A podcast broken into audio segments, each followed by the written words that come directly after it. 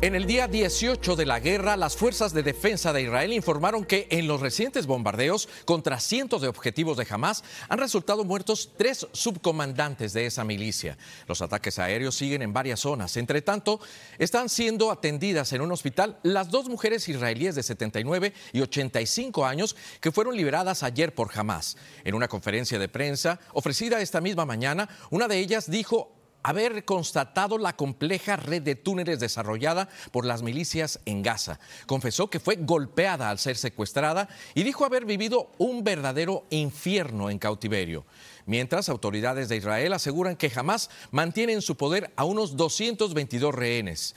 En medio de esta situación, Estados Unidos ha recomendado a Israel retrasar su inminente incursión terrestre en Gaza para permitir la continuación de las negociaciones que ayuden a la liberación de más rehenes. También el gobierno estadounidense sigue reforzando su presencia en la región. Hoy se encuentran en Israel el general de cuerpo de Marines James Glynn, así como un grupo de militares expertos en combate urbano. At the direction of President Biden, the Secretary of Defense has ordered the military to take steps to prepare for this to ensure that we're postured appropriately, both in terms of being able to defend our forces and respond decisively as needed. Secretary of Defense has directed two carrier strike groups to the region, and we are now sending more air defenses to U.S. air bases in the region. Hasta el momento la situación en la franja sigue siendo crítica, con escasez de agua y combustible para abastecer los generadores eléctricos, especialmente en los hospitales. Más camiones con ayuda humanitaria han ingresado a Gaza. Un tercer convoy que ingresó por el paso de Rafah en Egipto llevó alimentos e insumos médicos a la franja, donde los hospitales están saturados. Hoy el Consejo de Seguridad de la ONU se reúne nuevamente para tratar la situación en el Medio Oriente y evaluar medidas para evitar una propagación del conflicto. Y aquí en Washington, D.C., un total de ocho republicanos siguen en la carrera para convertirse en el nuevo presidente de la Cámara de Representantes. Ayer uno de los nueve aspirantes se retiró de la contienda. Se trata de Dan Musser. Hoy la conferencia republicana votará para decidir quién será su nuevo nominado, que sería el tercero luego de 21 días de la destitución de Kevin McCarthy. Hay una guerra civil. Yo creo que estamos viendo que hay polarización en este país, no solamente eh, entre la izquierda y la derecha, pero dentro de la derecha hay una polarización bastante, dura. Sin líder en la Cámara, el Congreso sigue paralizado. Este caos impide que sean resueltos asuntos importantes como la ayuda económica a Ucrania e Israel y la aprobación del presupuesto fiscal antes del 17 de noviembre para evitar un cierre del gobierno. Un aparatoso choque en cadena dejó un trágico balance de al menos siete personas muertas y más de una veintena de heridos. Ocurrió en Luisiana por culpa de una, bueno, de la neblina. En el accidente eh, se vieron implicados más de un centenar y medio de vehículos. Solange Sosa nos tiene los detalles. Fue como una escena apocalíptica. Autos calcinados, consumidos por el fuego y amontonados unos encima de los otros. El choque múltiple de más de 150 vehículos en la Interestatal 55 en Luisiana cobró la vida de siete personas y dejó a más de 24 heridas. At this point, we have seven confirmed fatalities in this crash. La sargento de la Policía Estatal, Kay Stigall, uh, también indicó que los accidentes comenzaron poco antes de las 9 de la mañana de uh, ayer y se extendieron a lo largo de una milla de la autopista. La policía estatal dijo el número de muertos podría aumentar a medida que despejan el área alrededor de un camión cisterna que transportaba líquidos tóxicos. Se espera que el puente reabra hoy, cuando culminen las inspecciones de la estructura, que deben realizarse debido al fuego. Algunos de los sobrevivientes que tomaron videos de la escena poco después del accidente permanecían incrédulos ante las imágenes de la devastadora y mortal escena. Según las autoridades, una superneblina fue la causa del accidente. La policía estatal había advertido previamente sobre la neblina extrema en una publicación de Facebook, instando a los conductores a evitar el área. Según los bomberos, múltiples incendios forestales causaron las condiciones de poca visibilidad el múltiple impacto, escuche bien, uno de los vehículos fue expulsado dentro del agua sobre la cual cruza la interestatal I-55.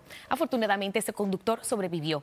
La carretera pasa sobre un pantano y las aguas del lago Maurepas y el Puncher Train de Luisiana. Tres de los heridos de este terrible accidente aún se encuentran en condición crítica. Nosotros esperamos que todos los heridos se recuperen muy pronto, Martín, no solamente de las heridas físicas, pero también psicológicas, porque, wow, qué accidente. Eran muchos los peligros, no únicamente la caída el choque, pero además está plagado de cocodrilos esos pantanos. Así que es mucho más difícil la situación. Así es. Muchas gracias, Solange Sosa, por el reporte. Martín. No culpable, así se declaró por segunda vez el senador demócrata por Nueva Jersey, Bob Menéndez, ante una corte federal donde rechazó el nuevo cargo que se le imputaba, ser agente para un gobierno extranjero. La fiscalía asegura, entre otras cosas, que Menéndez pasó información a Egipto sobre el personal de la Embajada de Estados Unidos en el Cairo y que escribió una carta fantasma en nombre de Egipto destinada a influir en otros senadores. Casi un centenar de pasajeros de un vuelo de Alaska Airlines vivieron una situación angustiosa cuando un piloto de la compañía que estaba fuera de servicio, pero que iba a bordo, intentó apagar los motores para estrellar el aparato, pero la tripulación pudo evitar una auténtica tragedia. Damián Bonmatí nos cuenta lo sucedido. Ocurrió en una nave así con 84 personas dentro. El piloto de Alaska Airlines no estaba trabajando, volaba como pasajero en un asiento plegable dentro de la cabina de mando. Fue ahí donde el invitado intentó interrumpir el funcionamiento de los motores según la aerolínea. Estaba justo enfrente de los controles de la aeronave. Así mucho, tres pies de distancia de donde están los controles. O sea que lo que tendría que hacer es alejarse así, agarrar con una mano, jalar los, los uh, controles y eso inmediatamente baja la potencia del avión. Este pasajero vivió minutos de miedo. on the microphone, and she said that we're having an emergency. The plan's going to take a. We're diverting, and she didn't say where. Por suerte, el capitán y el primer oficial respondieron rápidamente, dijo Alaska Airlines. La tripulación sometió al piloto que estaba fuera de servicio. Todos los aviones llevan este tape plástico que se usan y lo, lo inmediatamente lo amarran para que él no se pueda mover más. Y es más, lo sientan a la fuerza Y así lo comunicaron a la torre de control. uh, out of the cockpit, and he uh, doesn't sound like he's causing any issue in the back right now. I, I think he's subdued. Five or so cops got on the plane and take that same guy out of the plane. Allí el piloto fuera de servicio, Joseph David Emerson, de 44 años, fue arrestado. Afronta más de 160 cargos. Lo acusan de intentar asesinar a los pasajeros y tripulantes a bordo. Y por cierto, esta mañana les cuento, y es importante, que las autoridades no ven vínculo entre lo que pasó dentro del avión y el terrorismo, ni tampoco con el aumento de eventos violentos que hemos venido contando estas últimas semanas. Martín. Gracias, Damián. Un hombre murió por los disparos de la policía, esto en Germantown, Wisconsin, tras protagonizar un episodio que pudo poner en peligro la seguridad de unos 70 estudiantes que había en ese momento en una escuela de secundaria. El individuo entró en el estacionamiento del centro conduciendo de manera errática, según algunos testigos que avisaron a la policía. Cuando llegaron los agentes, el hombre se subió al tejado y comenzó a disparar a los policías que repelieron la agresión. El sospechoso murió allí mismo. 19 personas fueron asesinadas en un episodio más de la violencia que se vive en México, en este caso en el estado de Guerrero.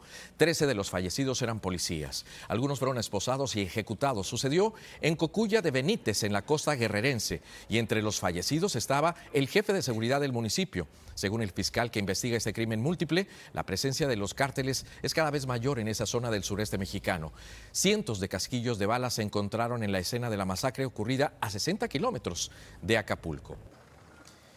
Y en temas más agradables acá en Estados Unidos, veamos la fiesta que se vivió en Las Vegas, donde el equipo de baloncesto femenino, las Aces, celebra su segundo título consecutivo de la WNBA tras derrotar a la Liberty de Nueva York. Fue ahora que las jugadoras desfilaron ante cientos de fans que las ovacionaron a su paso por el strip de Las Vegas. El equipo iguala a las Sparks de Los Ángeles y las Cometas de Houston en ser los únicos equipos de la historia que consiguen dos campeonatos consecutivos. Muchísimas felicidades para ellas.